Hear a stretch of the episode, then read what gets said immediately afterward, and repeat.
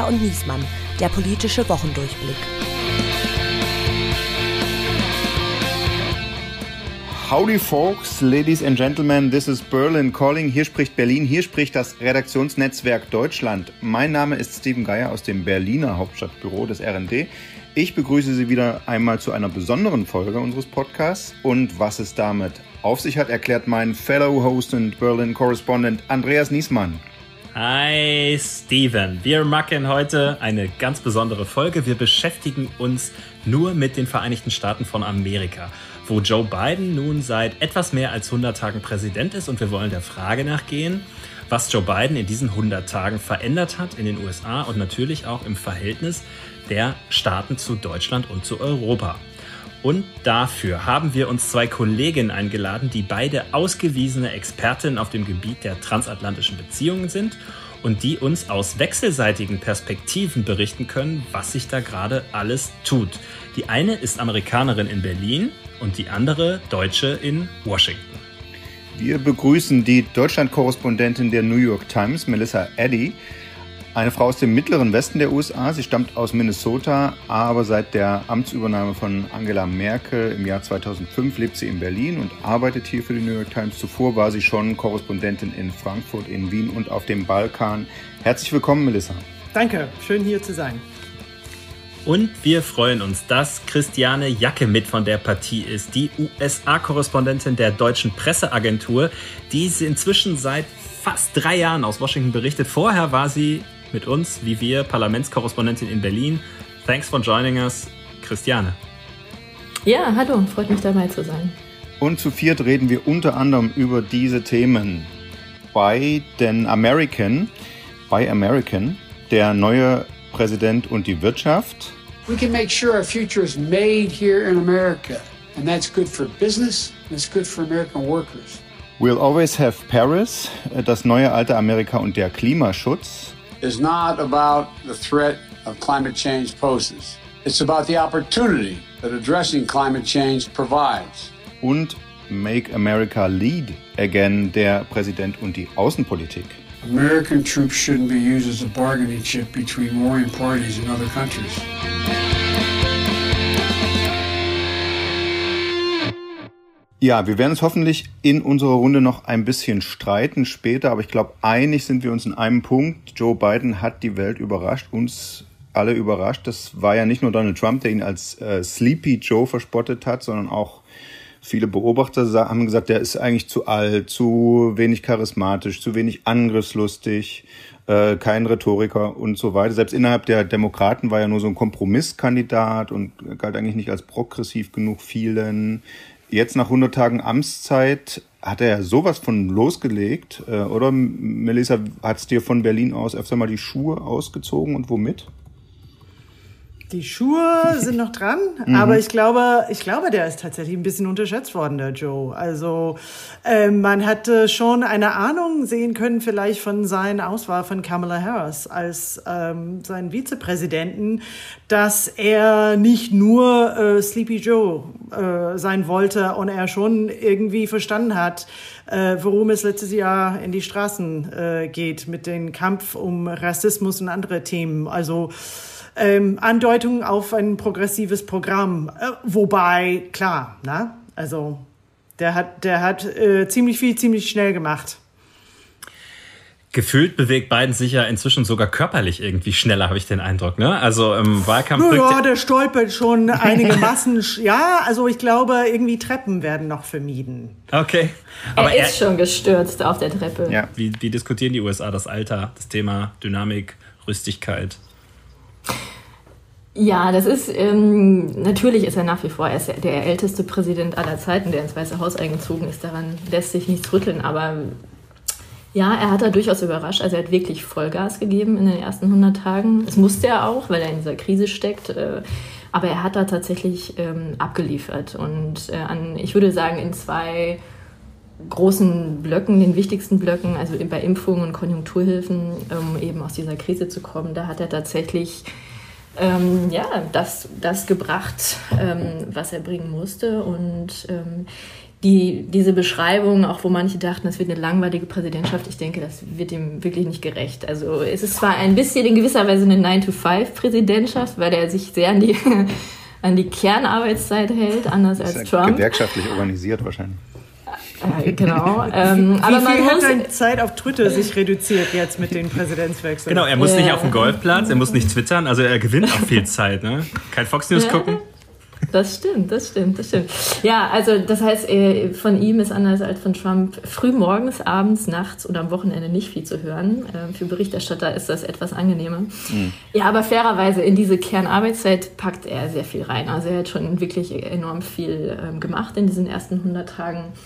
Und insofern ist es äh, nicht, nicht langweilig. Und ich finde auch in, in anderer Hinsicht, es wird ihm nicht gerecht zu sagen, dass er irgendwie langweilig ist. Äh, Melissa hat das schon angesprochen bei seinen Inhalten er kam zwar nicht als Präsident so für, steht nicht für Erneuerung und Aufbruch als älterer Herr, aber er hat schon jetzt ein paar Dinge angestoßen, die wirklich für äh, Umbruch stehen. Ne? Diese riesen Investitionspakete, das ist schon eigentlich eine Rückkehr zu Big Government, was er da, was er da anstößt. Oder auch die Steuererhöhung, ein ganz anderer Kurs. Also er ist schon progressiver, als man das erwartet hätte, auf jeden Fall. Also darüber reden wir jetzt gleich im Detail. Wir wollen bloß vorher kurz mal über das große Corona-Thema reden. Deutschland ist im Prinzip noch monothematisch mit Corona beschäftigt und alle warten auf einen Impftermin.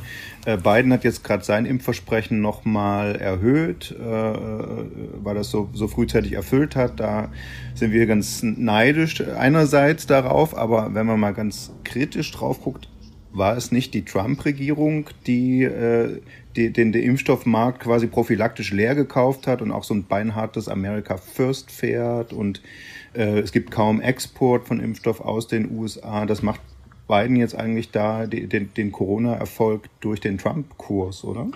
Also mir ist bis heute schleierhaft, ehrlich gesagt, warum Trump sich nicht das Lob oder die Lorbeeren abgeholt hat dafür, dass er diese Impfstoffentwicklung so gepusht hat. Das hat er wirklich und er hat das einfach nicht eingefahren. Ne? Er, äh, ganz im Gegenteil, hat sich am Ende heimlich impfen lassen, das alles versteckt. Das ist mir nicht, bis heute nicht klar, warum er Weil so viele von seinen Anhänger glauben nicht an Corona. Und wenn er zugibt, dass er sich impfen lässt, dann stellt sich die Frage, wogegen?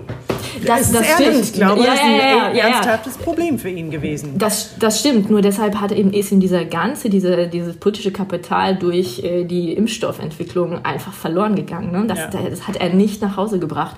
Und das ist ein, ist ein Problem. Und das stimmt in der Tat, dass, dass Biden da ziemlich aufbauen konnte. Was allerdings nicht gut lief, ist am Anfang, war am Anfang die, die ähm, Impfkampagne, also tatsächlich diesen Impfstoff auch zu spritzen. Und da hat Biden viel in Bewegung gesetzt und, und viel auch anders gemacht, an ganz vielen Stellschrauben gedreht. Ähm, und er hat auch noch deutlich mehr Impfstoff sich gesichert. Also er hat wirklich dafür gesorgt, er hat groß eingekauft und geordert. Und das ist, glaube ich, einer der größten Faktoren, die auch dazu geführt haben, dass es so schnell voranging. Aber Melissa, das ist ja ein interessanter Punkt, den du gerade gebracht hast, weil es waren ja ähm, tatsächlich die Corona-Leugner, die Populisten, Boris Johnson, ähm, äh, Donald Trump, äh, die ähm, quasi alles falsch gemacht haben in der Pandemiebekämpfung, was man falsch machen konnte, aber an dem Impfstoffpunkt offenbar sehr schnell geschnallt haben, das ist irgendwie ein kriegsentscheidendes oder pandemieentscheidendes Thema ähm, und äh, da halt äh, äh, mit Macht und, und alles auf diese Karte gesetzt haben. Äh, Gibt es da eine Erklärung für aus deiner Sicht? Ähm, leider nicht, nein. Also ich meine, äh, es gab äh, Bundesländer wie North Dakota, wo so richtig, äh, oder South Dakota noch mehr, wo so richtig Trump-Unterstützer äh, an, an Corona gestorben sind und, und haben nicht akzeptiert, dass dass das Corona es gibt, ja, und, und trotzdem dann, ähm, dass ein populistischen Präsident äh, so viel Geld, also richtig rein äh, hat in diese Impfentwicklung, was auch wir gesehen haben, richtig war. Also das, das ist, ähm, das ist mir auch ein Rätsel. Und wir wollen jetzt mal auf die einzelnen Felder von Joe Bidens 100-Tage-Bilanz im Einzelnen gucken. Dafür haben wir vier Blöcke äh, vorbereitet und wir schauen zuerst auf Biden und die Wirtschaft. Genau, und Christiane hat es eben einmal schon gesagt, eines der großen Ausrufezeichen, die Biden gesetzt hat, war sein Konjunkturpaket. Es ist das größte Konjunkturprogramm aller Zeiten, das die Welt jemals gesehen hat, muss man sagen. 1,9 Billionen Billionen US-Dollar hat Biden mobilisiert. Ähm, kann man sich nichts darunter vorstellen unter dieser Summe, aber ich mache mal drei Beispiele. Man könnte damit alle DAX-Konzerne kaufen und zwar zweimal. Man könnte die gesamte Staatsschuld der Bundesrepublik Deutschland bezahlen und zwar auf einen Schlag und, das habe ich in der Zeit gelesen, fand ich sehr hübsch, wenn man die 1,9 Billionen in 20 Dollar Scheinen übereinander stapelt, dann wäre der Stapel etwa so hoch wie der Mount Everest. Christiane, was, macht, was machen die Amis mit der ganzen Kohle? Ausgeben. äh, genau. Ja, die, das ist schon, das ist schon, da schlackern einem auf jeden Fall die Ohren bei diesen Beträgen. Ne? Das ist eigentlich ein, ein Zehntel der ähm, der Wirtschaftsleistung, äh, das, das ist jetzt wirklich nicht ohne. Und das ist schon ein, auch eine Leistung, dass, dass Biden das durch den Kongress gebracht hat gegen viel Widerstand. Es hat aber auch sich ausgezahlt. Ne? Also diese beiden großen Blöcke, Impfungen und diese Konjunkturhilfen, sind eigentlich die größten Motoren dafür, dass es sich wirtschaftlich ähm, wieder einigermaßen stabilisiert hat. Also es, es äh, hat gefruchtet. 1400 Dollar soll, bekommt jede Amerikanerin, habe ich gelesen, jeder Amerikaner Cash in die Tash. Äh, Ökonomen sagen Helikoptergeld, weil das äh, so wie ist, wie wenn man mit einem Hubschrauber übers Land fliegt und äh, das abwirft und großflächig im Land verteilt. Ähm, Melissa, sag mal, kann man deine Landsleute, kann man deren Sympathie eigentlich kaufen als Politiker? Ich glaube schon, ja. It's the economy, stupid. Ich glaube, das war Reagan. Ich weiß nicht, wie, wie lange das zurückgeht.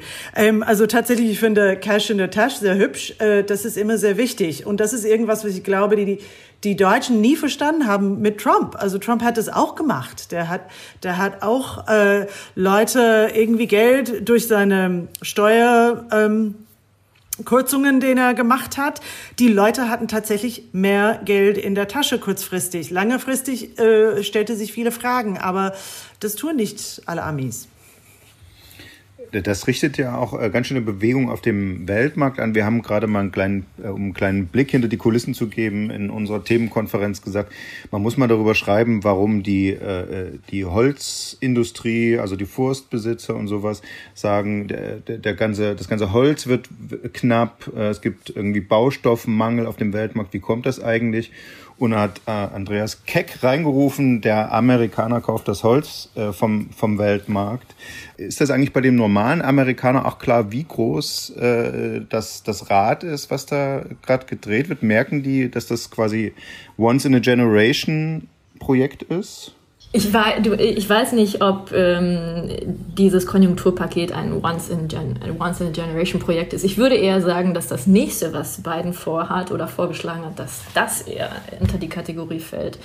Ähm, also diese, diese unglaublichen 1,9 äh, Billionen Konjunkturpaket, das ist das eine, das ist jetzt fast schon wieder vergessen. Er hat ja die nächsten zwei riesen Pakete schon vorgestellt. Ähnliche, äh, beide von auch jeweils fast um die zwei Billionen ähm, Umfang und das ist eher so was in die Zukunft gerichtet. Riesige Investitionen in Infrastruktur, auch in die Sozialsysteme eben im Übrigen, was sehr ungewöhnlich ist. Das wäre eine Riesenveränderung. Also er will tatsächlich ähm, die Wirtschaft umbauen, auch so ein bisschen diese, diese soziale Absicherung stärken. Das, das sind schon eigentlich ein bisschen auch Paradigmenwechsel hier und ich habe das Gefühl, er will schon auch das am großen Rad drehen. Aber er macht das sehr still, eher geräuschlos. Er haut da verbal nicht so auf den Putz, wie das ein Trump machen würde. Insofern fällt das vielleicht gar nicht so, natürlich fällt es auf, aber ähm, es, es geht jetzt nicht so ein Raunen hier durch, durch das Land. Aber das, ich würde ja sagen, das sind die Riesenprojekte, die er vorhat. Und, aber es wird schwierig. Ne? Also er muss das erstmal durchsetzen. Da, da sind wir noch lange nicht. Ich würde beim Thema Wirtschaft gerne noch einen Punkt ansprechen. Und zwar ähm, die Beziehungen Europa-USA. Ähm, wir haben den Eindruck, seit beiden, wir haben ja alle aufgeatmet hier in, in Deutschland, in Europa. Der andere Sound, die Frontstellung, diese, diese, diese äh, brachiale Aggressivität, das ist alles weg. Ähm, gleichwohl sind die, ähm, sind die Unterschiede und die gegenteiligen Positionen ähm, äh, diesseits und jenseits des Atlantiks ja ähm, nach wie vor da.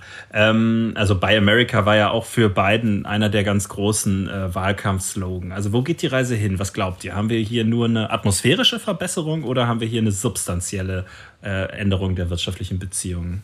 Vielleicht Melissa, fang du mal an. Äh, ich hätte liebe Christiane, fängt mal an. Okay, dann fängt Christiane. Nein, ich wollte auch sagen, das geht klar an. an okay, ich versuch's. Äh, ich glaube, die Deutschen sind schon überrascht, dass es denn nicht plötzlich, äh, obwohl alle gesagt haben, ja, wir können nicht zurück zu gute alte Zeiten, ähm, wo mir immer noch schleierhaft ist, genau wann die gute alte Zeiten waren. Aber äh, sagen wir mal, das ist vor Trump. Ähm, natürlich ist der Druck von ähm, diese ständige Versuch, äh, deutsche Autos und andere Produkte, Stahl, Aluminium und so, ähm, die Tarifdrohung äh, damit, ähm, das ist nicht mehr so präsent. Aber trotzdem ähm, ich glaube, man hat in Deutschland nicht so richtig durchdacht. Wenn die Amis ihre äh, Wirtschaft ankurbeln wollen, dann gucken die natürlich so ein bisschen erstmals äh, zu Hause um, bevor die äh, international das alles im Blick haben. Und nach einer äh, Präsidentschaft von äh, wie das von Trump ähm, ist das ähm, ist der Weg dafür geebnet. Aber das heißt, ihr glaubt, substanziell gibt es gar keine Verbesserung. Also wir kriegen vielleicht den Handelskrieg nicht, aber ansonsten bleibt die Frontstellung. Ich glaube, es wird sich ändern, aber ich, äh, nicht sofort. Biden ist wirklich darauf fixiert, zu Hause zuerst die Probleme anzupacken. Und ähm, das ist immer so, die Deutschen, glaube ich, für, für die Deutschen ist Amerika so wichtig. Die vergessen, dass manchmal für Amerika Deutschland nicht genauso einen hohen Stellen hat. Und bei allen Thematik. Ich meine, das ist erst 100 Tagen, dass er ein Amt ist. Und ähm, das, was er, wo er angefangen hat, ist immer noch ähm, zu Hause. Es ist, ein, es ist ein guter Punkt. Also, dass ähm, die auch außenpolitisch viel der Blick sich in eine ganz andere Richtung dreht, hier der Regierung auch. Also natürlich erstmal im, im Inland, das ist ganz wichtig, aber auch bei aller Außenpolitik Politik kommt Europa nicht als erstes, sondern Asien und der Indo-Pazifische Raum. Das tut uns jetzt weh, aber äh, da müssen wir damit leben und wir gucken auf das nächste Thema nämlich Biden und das Klima. Ja, neulich saß also Joe Biden da mit seinem äh, Klimazar, wie ich schon mal gelesen habe, seinem Klimabeauftragten John Kerry und seinem Außenminister Anthony Blinken äh, im Weißen Haus, glaube ich, an, an einem runden Tisch, hat sich auf einer Videoleinwand einen Staats- oder Regierungschef nach dem anderen zuschalten lassen. Boris Johnson, Justin Trudeau, äh, Xi Jinping sogar, äh, Macron, Putin, you name it. Die, die haben dann alle kurz Bildschirmzeit bekommen, haben sich bedankt für die wunderbare Show, haben ihre Punktezahlen genannt für den eigenen Klimaschutz und hat mich total an den Eurovision Song Contest äh, für Klimaschutz erinnert. Aber das kennen die Amis doch nicht.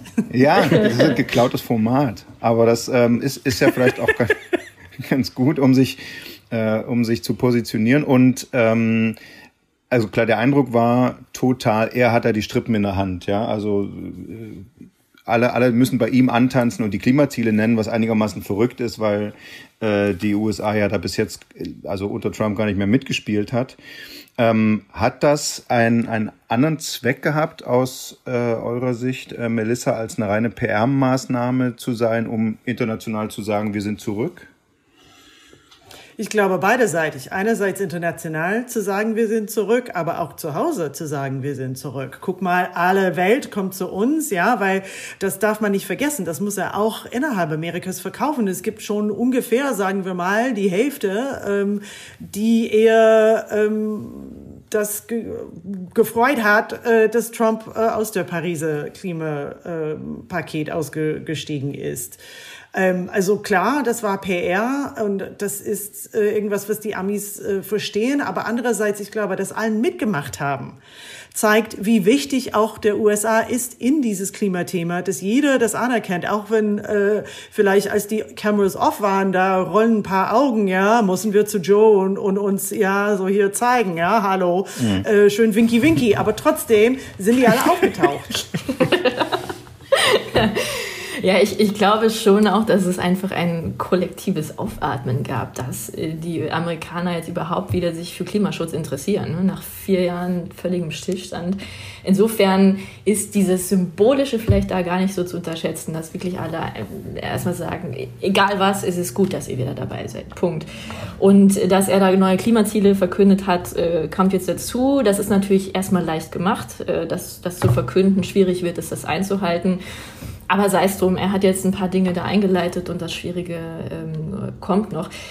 Was interessant ist, finde ich hier, dass er hier im Inland als Botschaft nach innen einfach äh, wirklich versucht, dieses Thema Klima allein als Jobmotor zu verkaufen. Ne? Also es ist immer, er, genau, er sagt immer nur, Klima bedeutet für mich Jobs. Und dieses riesige Investitionsprogramm äh, in die Infrastruktur, was er vorgestellt hat, hat er auch, nennt er einfach auch das, das, äh, das Jobs, äh, Jobprogramm. Ne? Also, äh, und, und bringt das nie, niemals nie irgendwie in die Nähe eines Green New Deal oder sowas. Ne? Bloß nicht zu links, nicht zu progressiv. Es geht um Jobs, Jobs, Jobs damit kann man vielleicht auch die Republikaner erreichen. Also das ist so seine Botschaft nach innen bei dem Thema. Hm. Wir lernen, verkaufen ist wichtig in der Politik. Wir wussten es eigentlich schon vorher, aber ähm, es gibt ja auch ein, an ein, eine Stelle, wo äh, Joe Biden und Annalena Baerbock sich komplett einig sind. Ähm, und zwar, dass sie, wollen sie beide auf keinen Fall Nord Stream 2 als Pipeline wenn auch möglicherweise äh, aus etwas unterschiedlichen Gründen. Ähm, also bei Baerbock ist das Klimaargument sicherlich das äh, vordringliche. Bei beiden bin ich nicht ganz so sicher. Ähm, Melissa, wie siehst du es? Ähm, wird Biden genauso wie Trump alles daran setzen, diese Pipeline, den Fertigbau der letzten Kilometer, die da noch fehlen, zu verhindern? Oder glaubst du, das ist das Geschenk, das er den Deutschen dann doch machen wird, dass er sagt, komm, so be it? Ich glaube, das liegt nicht nur an beiden und das wird hier sehr, sehr leicht vergessen. Also diese ganze Thematik kommt aus dem Senat. Es sind mächtige republikanische Senatoren, die stallhart dagegen sind. Und das, was für Biden richtig schwierig ist, ist, er braucht genau diese Typen, um sein riesiges äh, Paket da durch den Senat zu boxen. Also Nord Stream 2 ist nicht nur in, in transatlantischen Sinne ähm, irgendwie so ein Spielball, sondern auch äh, in, in Washington selbst auf The Hill. Und ähm, ich bin gespannt, äh, wie, wie das sich äh, dann letztendlich sich ausspielt, äh, sich ausspielen wird. Ich weiß nicht, Christiane, wie, wie siehst du das da oben? Sehe ich das falsch? Nein, nein, überhaupt nicht. Das ist ein sehr guter Punkt. Ähm, das ist auf jeden Fall innenpolitischen äh, schwieriges Thema und äh, die, die Republikaner machen da auch die ganze Zeit Druck aus dem Kongress und, und äh, piesacken auch den, den Außenminister Blinken die ganze Zeit damit, jetzt mal voranzuschreiten, Sanktionen zu verhängen, auch gegen deutsche Unternehmen. In ein paar Tagen ist fällig der nächste Bericht zu dem Thema von der Regierung an den Kongress. Beim letzten Mal haben sie diese Frist gerissen und etwas verschleppt. Ähm, aber in diesem Bericht könnten potenziell ähm, Sanktionen gegen deutsche Unternehmen drinstehen, rein theoretisch. Aber bislang sieht überhaupt nichts danach aus, dass das, dass das kommt, weil es wirkt so, als ähm, wollte die Amerikaner partout sich nicht mit den Deutschen verscherzen oder bei diesem Thema jetzt so eine neue Wunde aufreißen. Ne? Die brauchen die Deutschen ja auch und die Europäer für viele andere Themen.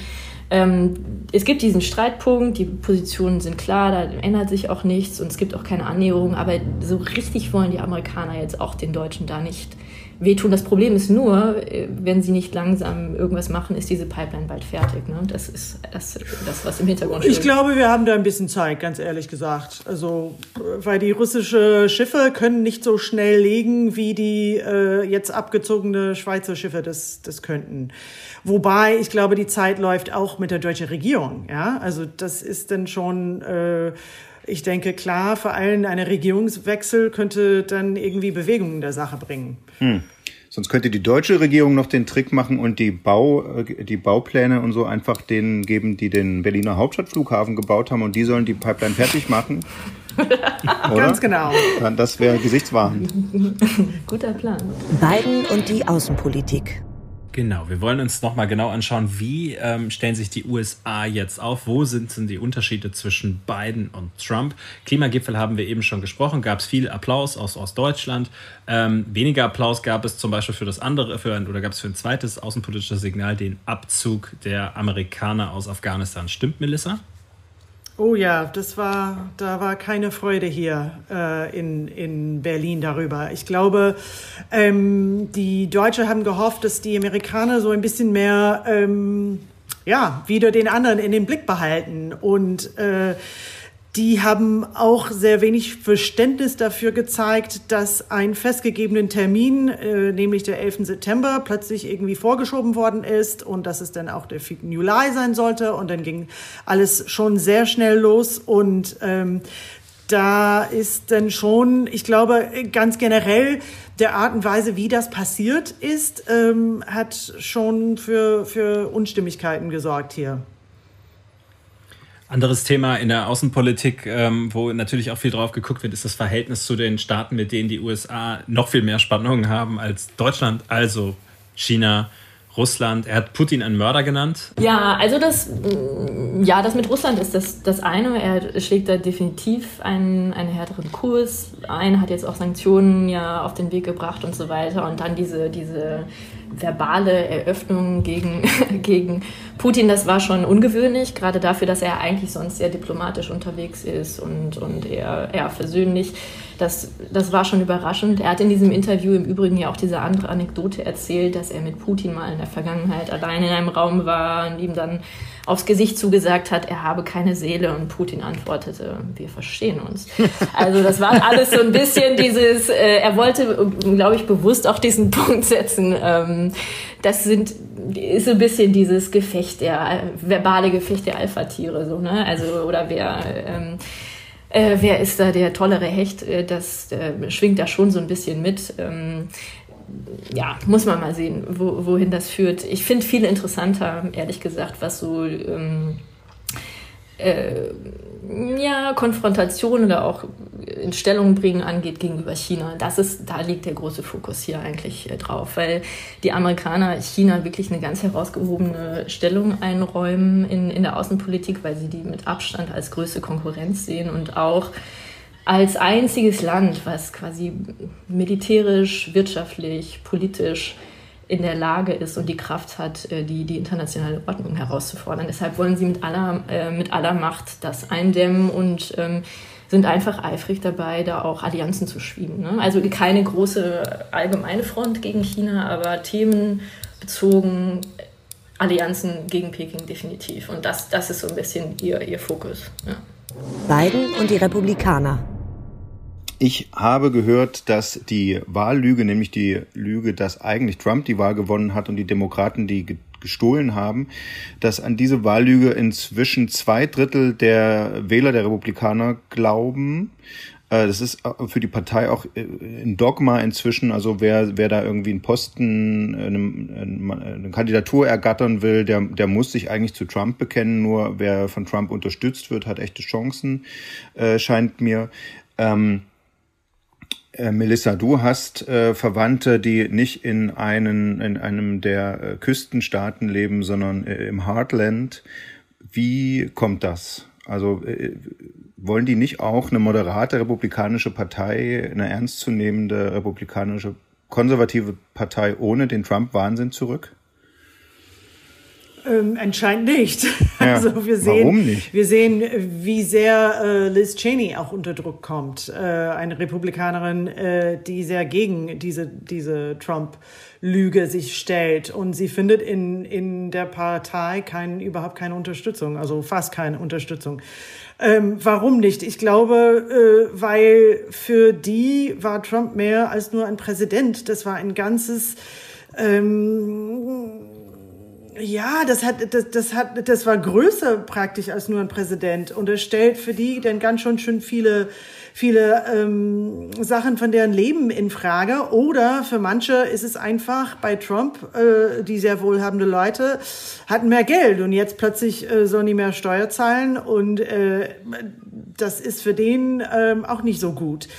Äh, es, es ist eine sehr schwer zu erklärende Frage, weil das sind also die, die wahnsinnigen Trump-Unterstützer und bei das, das meine ich, die, die nicht zu erreichen sind mit, mit Fakten und mit all das, was man glaubt. Ähm, das, das ist einfach, das, da, da ist wirklich praktisch so ein Wahn drin, ähm, was, was sehr schwierig ist, dann die zurückzuholen in, in der Realität. Wie ist das in Washington? Sagen die, ich weiß nicht, ob es da sowas wie Hintergründe für ausländische Journalisten gibt, aber sagen die äh, republikanischen Politiker hinter vorgehaltener Hand dann doch, ja, uns bleibt nichts anderes übrig. Das ist die Basis, die uns dazu zwingt, Christiane? Es wirkt zumindest so, als ginge, als ginge es einem, einem Teil auf jeden Fall so. Also es gibt, es haben ja auch einige, einige Republikaner deutlich gemacht, dass sie es gut fänden, wenn sich die Partei lossagt äh, von Trump. Aber man merkt auch, sie wissen eigentlich nicht so recht wie. Da spielt Angst von Zorn der Basis äh, ganz sicher eine Rolle.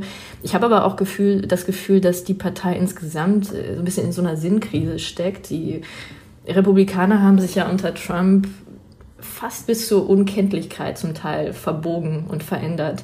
Und es wirkt etwas so, als wüssten die Republikaner zum Teil selbst gar nicht mehr so genau, wofür sie stehen, wer sie sind, wohin sie wollen. Und es, ein bisschen es fehlt wie, bisschen auch wie jemand. bei der, bisschen wie bei der CDU in Deutschland. Habe ich auch gerade gedacht. Ja, das ist so ein bisschen bei der CDU eigentlich. Also Gott. klar, man kann, nee, aber nach so einer großen Persönlichkeit, sehr anderes groß, ne? Merkel Ja, okay. und Trump. Aber trotzdem, Oh, ein Merkel-Trump-Vergleich. Oh, oh, oh. ja, oh, oh. naja, nach 16 Jahren äh, dieser Partei, man hat den Eindruck, die wissen selber, die können sich selber nicht vorstellen, wie machen wir denn weiter ohne Merkel? Und ich glaube, für Basis-Trump-Wähler ist es auch ein bisschen auch so, wie, wie und keine in der Partei, in der Republikaner haben so auch der super Ideen, Leute, jetzt lenken wir das Schiff in diese Richtung oder derjenige.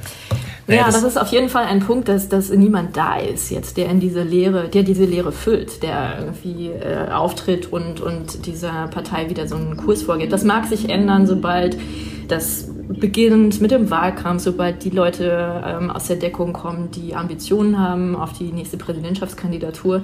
Aber im Moment ist da niemand und das heißt, Trump hat nach wie vor einen, einen äh, ja, bedeutenden Einfluss äh, auf, auf die Partei. Wobei man sagen muss, die Lehre nach Merkel ist ja etwas, das nach 16 Jahren äh, quasi auch erwartbar ist. Wenn jemand so dominiert hat über einen so langen Zeitraum, das hatten wir nach Kohl auch, ähm, dass so eine Partei dann erstmal ein paar Jahre braucht, äh, um sich wieder zu finden. Ähm, ich ich finde, Trump war ja gar nicht so lange da. Also er hat ja eine, in einer viel kürzeren Zeit es geschafft, diese republikanische Partei zu pulverisieren. Aber das ist, wie bei, das ist wie bei Hunden. Ein Trump-Jahr zählt vier Menschen, ja. Genau. Das fühlt sich so lang an. Na, wie ist denn das? Glaubt ihr, äh, glaubst du denn, Christiane, dass der Biden ähm, es schafft, mit den Republikanern in irgendeiner Form in die Kurve zu kommen? Also, dass es noch eine Möglichkeit der politischen Kooperation gibt? Oder ist da Hopfen und Malz verloren und er sollte lieber gleich sagen, straightforward, er zieht sein Ding durch?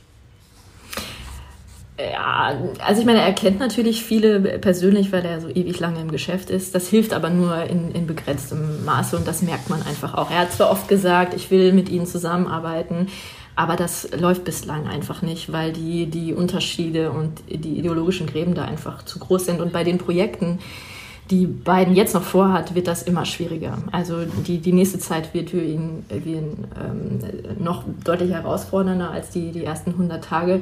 Und er ist noch dazu in diesem Wettlauf gegen die Zeit. Ne? Das muss man auch ähm, dazu sagen. Die, die Halbzeitwahlen, die Kongresswahlen nach zwei Jahren, die nahen. Das heißt, er weiß, er muss jetzt in äh, Vollgas geben bis dahin, wenn er die Dinge, die ihm wichtig sind, durchbringen will, dann hat er nur deutlich weniger als diese zwei Jahre. Und äh, dann sind die Mehrheitsverhältnisse vermutlich anders im Kongress, weil die Partei des Präsidenten erfahrungsgemäß immer ein paar Sitze verliert. Das ist schlecht für ihn. Insofern, ja, müsste er ähm, das, was er, das er, was er will, jetzt durchbringen. Aber ob er die Republikaner dazu bewegen kann, weiß ich nicht. Ins, insbesondere auch bei Dingen jetzt wie Waffengesetze, da ist null Bewegung, ja. Selbst nach einem Massaker an einer Grundschule, wie vor ein paar Jahren, wenn sich da niemand bewegt, warum, warum dann jetzt? Es ist ähm, ja, schwierig. Insofern, ich glaube nicht, ähm, dass er da große Chancen hat, aber ja. Und man darf nicht vergessen, wenn die Republikaner nachgeben und, und Biden irgendwas gibt, was sehr popular ist und sehr gut ankommt, dann sind die noch tiefer in der Sinnkrise gestürzt. Hm. Wir, wir, können eine kleine, kleine Prognose mal wagen. Ähm, ich meine, gut, jetzt ist er gerade 100 Tage im Amt, aber wir wissen ja, oder es scheint ja sehr sicher zu sein, dass Biden ein Übergangspräsident sein wird. Also auch deswegen hat er ja weniger Zeit. Eine zweite Amtszeit ist recht unwahrscheinlich. Ähm, äh, was glaubt ihr denn? Wie geht es weiter nach ihm? Also erleben wir nochmal ein Comeback von Trump oder? Also ich würde eher sagen, klar, der ist ein, äh, also dass, dass die Kamala Harris äh, für die Demokraten antritt, äh, eher als Biden. Also ich glaube, Ja. Biden bleibt Übergangspräsident. Ähm, und äh, das finde ich total spannend, äh, ob die USA denn doch bereit ist für eine Präsidentin. Äh, was Trump macht, pff, ich glaube, wir müssen mal sehen, wie, wie das so läuft, äh, auch in die, in die ähm, Midterms. Jetzt wird er ja erstmal Konkurrent von uns. Und steigt in den Journalismus ein. Ich dachte, er macht auch Kann einen Podcast. sein. Macht er einen Podcast wie Obama? Der hat einen Blog jetzt. Ja, Ah. ein, ein, Mann, ein Mann Twitter. ah ja, das geschriebene Wort ist doch tot.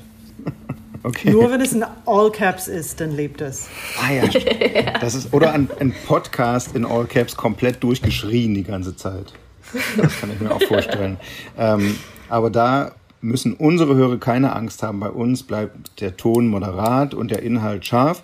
Ähm, ein Podcast mit unseren, mit Gästen wie diesen beiden vergeht schneller als äh, in normaler Zeit. Die halbe Stunde ist schon um. Wir bedanken uns vielmals bei Melissa Eddy und vielmals bei Christiane Jacke aus Washington. Ja, danke euch. Schön war's. Und wir sagen Tschüss bis nächste Woche. Tschüss.